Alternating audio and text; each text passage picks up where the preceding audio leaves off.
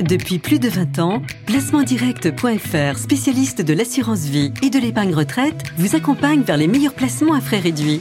Et aujourd'hui, c'est vers votre programme que placementdirect.fr vous accompagne. Placementdirect.fr vous présente tout sur votre argent. Je suis pas mariée, j'ai pas d'enfants, j'ai deux nièces, un neveu, et bah, je pense que je leur lèguerai sûrement mes biens. Par contre, pour les droits de succession, euh, je sais pas combien ils vont payer. Hein. Quand ma mère est morte, euh, bah, ça a été difficile. Mon frère et moi, on n'avait pas l'argent pour payer les, frais de succession. Et du coup, on a dû vendre la maison où on avait grandi. La mort, ça fait partie de la vie. Et c'est pourquoi je veux que mon décès ait le moins de conséquences possibles pour ma famille et plus particulièrement pour mes enfants. Enfin, je dis ça, mais pour l'instant, j'ai rien fait. Rédiger un testament, aller voir un notaire, c'est idiot, mais j'ai l'impression que ça va me faire mourir plus tôt. Pourtant, ça vaut le coup de préparer sa succession. Il existe des moyens d'abaisser, voire de supprimer les futurs droits que les héritiers vont devoir payer. Pour en savoir plus, je vous propose d'aborder aujourd'hui l'héritage et ses règles dans Tout sur votre argent, le podcast qui parle cash. Y a-t-il toujours des droits à payer sur une succession? Que doit débourser un veuf ou une veuve au décès de son époux ou épouse? Qu'en est-il si le couple était paxé ou vivait en concubinage? Est-ce qu'un enfant peut refuser la succession de son parent défunt? Je suis Jean-Philippe Dubosc et ces questions, je les ai posées à Antoine Hurel, représentant de la Chambre des notaires de Paris. Antoine Hurel, bonjour. Bonjour Jean-Philippe. Une succession, Antoine, qu'est-ce que c'est et de quoi est composé un héritage? Une succession, c'est le fait d'hériter, de récupérer le patrimoine de quelqu'un qui est décédé tout bonnement il est composé d'un actif et d'un passif. L'actif, c'est les comptes bancaires, c'est la voiture, c'est la petite cuillère, c'est le chien, la cabane du chien, un logement, c'est tout, tout, tout sans exception. Le passif, c'est évidemment les impôts, si vous avez prêté de l'argent à votre voisin, c'est éventuellement le crédit en cours de la maison, quoique souvent il est pris en charge par l'assurance décès, c'est voilà tout le passif. Et donc du coup, il y a un actif et un passif, et l'actif net, bah, c'est celui qu'on récupère dans le cadre de la succession. Antoine, les héritiers paient-ils forcément des droits de succession? Pas forcément. Il faut rappeler que, par exemple, les conjoints, quand on est marié, ils ne payent pas de droits de succession. Donc, euh, on hérite de son mari, de sa femme, il n'y a pas de droit de succession. Si on hérite, par exemple, de sa vieille tante, il y a des droits de succession à 55% de droits de succession. Donc, c'est complètement différent. Les enfants, payent des droits de succession au-delà d'un certain montant. Donc il faut savoir qu'il y a 100 000 euros qui est gratuit qui s'appelle un abattement. C'est un montant au-delà duquel on ne paye pas de droit de succession. Et donc, au-delà de 100 000 euros, ben, on peut payer 5, 10, 15, 20, jusqu'à 45% quand c'est des gros montants et des grosses successions. D'accord. Donc on a compris que si je suis marié, par exemple, euh, mon épouse ne paiera pas de droit de succession, mais qu'en est-il si je suis paxé ou si je vis en concubinage? Alors si vous êtes en concubinage, vous n'héritez de rien puisque vous êtes euh, étrangers l'un de l'autre. Donc si vous êtes en concubinage, vous n'avez pas fait de testament, bah c'est rien. Vous n'héritez pas l'un de l'autre. Euh, si vous êtes en concubinage et que vous avez pensé à faire un testament, vous héritez, mais c'est 60% de droit de succession. Donc vous imaginez, il lui reste plus que 40. La plupart du temps, il va être obligé de vendre l'appartement. Enfin bref, ça peut être la catastrophe.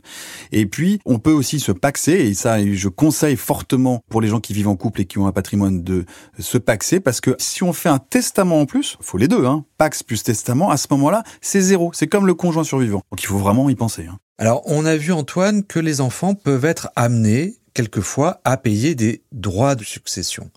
Est-ce qu'il y a des moyens de réduire les futurs droits de succession que mes enfants vont devoir payer à mon décès? Oui, il y a des moyens, et un de ces moyens, c'est d'anticiper, et c'est de donner de son vivant. C'est une possibilité que la loi et que le gouvernement offrent, c'est de utiliser les fameux 100 000 euros dont on parlait de son vivant, c'est-à-dire qu'on peut très bien donner un bien immobilier pour 100 000 euros, une voiture, ce qu'on veut de son vivant, et on peut le faire par parent, par enfant, donc ça fait quand même beaucoup, et tous les 15 ans. Donc euh, un couple qui a deux enfants, par exemple, il peut donner 400 000, ça fait quand même beaucoup d'argent. Il y a une autre chose qui est peu connue, c'est le don, dit Sarkozy, de 31 865 euros. Donc là, il faut avoir plus de 18 ans pour celui qui reçoit, moins de 80 pour celui qui donne. Et là, par contre, c'est du liquide, hein. enfin des espèces, c'est un virement, un chèque. En fait, l'idée, c'est que ça permet à celui qui le reçoit de tout de suite le consommer et que ça circule dans l'économie. Et puis, il y a une troisième euh, possibilité qu'on connaît peu, c'est le don des grands-parents. Parce que vous savez qu'un grand-parent peut aussi donner 31 865 et quand il a plusieurs petits enfants, bah, ça fait beaucoup d'argent. Donc quand on cumule tout ça, les 100 000, les 31 000, les grands-parents, quand on s'y prend tôt, ça change l'addition. Alors Antoine, si je suis pas marié et que j'ai pas d'enfant, Qu'est-ce qui se passe à mon décès? Ce qui va se passer, c'est que votre patrimoine, il va être transmis à des héritiers, mais qui parfois peuvent être très très loin. On peut aller jusqu'au sixième degré comme ça, donc avec une forte fiscalité à 60% parfois de droit de succession. Euh, il y a une voie possible. Imaginez une petite mamie euh, qui adore les chiens et les chats, puis elle adore son voisin de palier aussi. Elle se dit, moi, je veux donner à une fondation reconnue d'utilité publique, je veux donner le maximum parce que je sais que cette fondation n'a pas de droit de succession. Et du coup, elle peut faire deux choses. Soit elle dit, je donne que aux chiens et chats, et elle donne 100%. Soit elle dit, bah, j'ai pas envie d'oublier mon voisin de palier parce que je l'aime bien quand même. À ce moment-là, de façon très simple, on va lui faire faire un testament et on va lui dire, l'association sur les chiens et chats, elle récupère 100. Imaginons que ce soit 100 de patrimoine.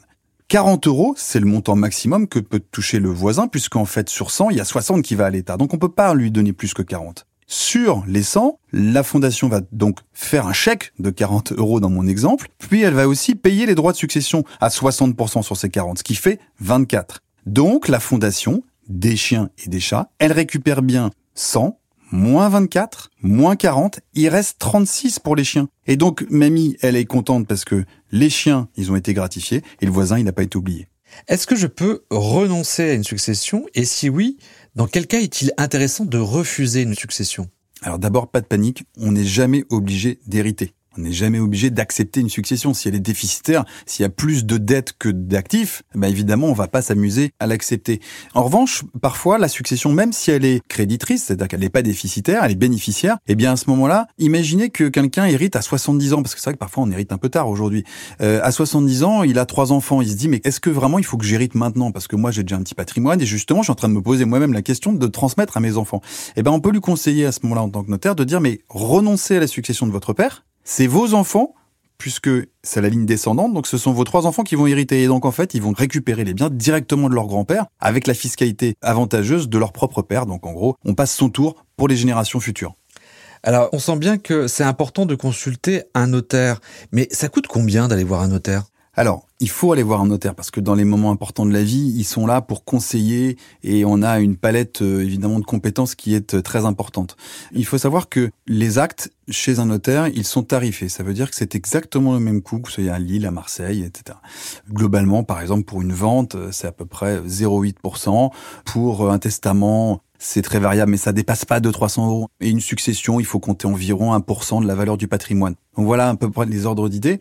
Sachez aussi que le conseil est gratuit quand vous ouvrez les portes d'une étude notariale. Le notaire vous reçoit, vous consacre du temps pour expliquer la loi. Donc il faut vraiment en profiter.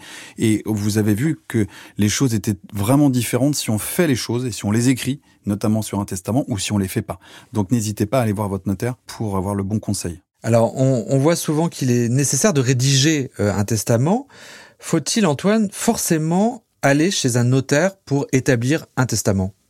Alors, un testament, euh, qu'est-ce que c'est? C'est un bout de papier, que ça soit sur un post-it, que ça soit sur un papier en tête, écrit de la main du testateur, daté et signé. Si on le retrouve, tant mieux, mais si on le retrouve pas, c'est la catastrophe. On peut avoir un testament qui se perd dans une commode, dans une bibliothèque. Donc, il faut absolument aller voir un notaire qui va l'enregistrer dans un fichier national de tous les notaires de France pour quelques euros et qui va le conserver à son coffre. Donc on est sûr de le retrouver. Ça, c'est un testament holographe. Et puis en plus, il faut savoir aussi que le notaire va vous aider à mettre les bons mots, parce qu'il peut y avoir une difficulté d'interprétation si vous mettez pas le bon mot. Et puis vraiment, si la famille est un peu présente ou que vous sentez qu'il y a trop de pression, euh, ou qu'il peut être contesté, vous pouvez faire un super testament qui s'appelle un testament authentique. Et à ce moment-là, il est fait par le notaire lui-même. C'est le notaire qui écrit avec un autre notaire, un de ses collègues, qui va renforcer comme ça l'authenticité euh, du testament. Merci Antoine Hurel pour toutes ces informations et ces conseils. Merci Jean-Philippe. Sur votre argent, c'est fini pour aujourd'hui. Cette série de podcasts est coproduite par Europe et Tout sur mes finances. Vous pouvez écouter les épisodes sur europe sur toutsurmesfinances.com et sur vos plateformes de streaming et de téléchargement préférées. Vous avez la possibilité de vous abonner, de mettre 5 étoiles. N'hésitez pas à relayer le podcast sur les réseaux sociaux et à en parler à vos amis. À très vite dans Tout sur votre argent le podcast qui parle cash.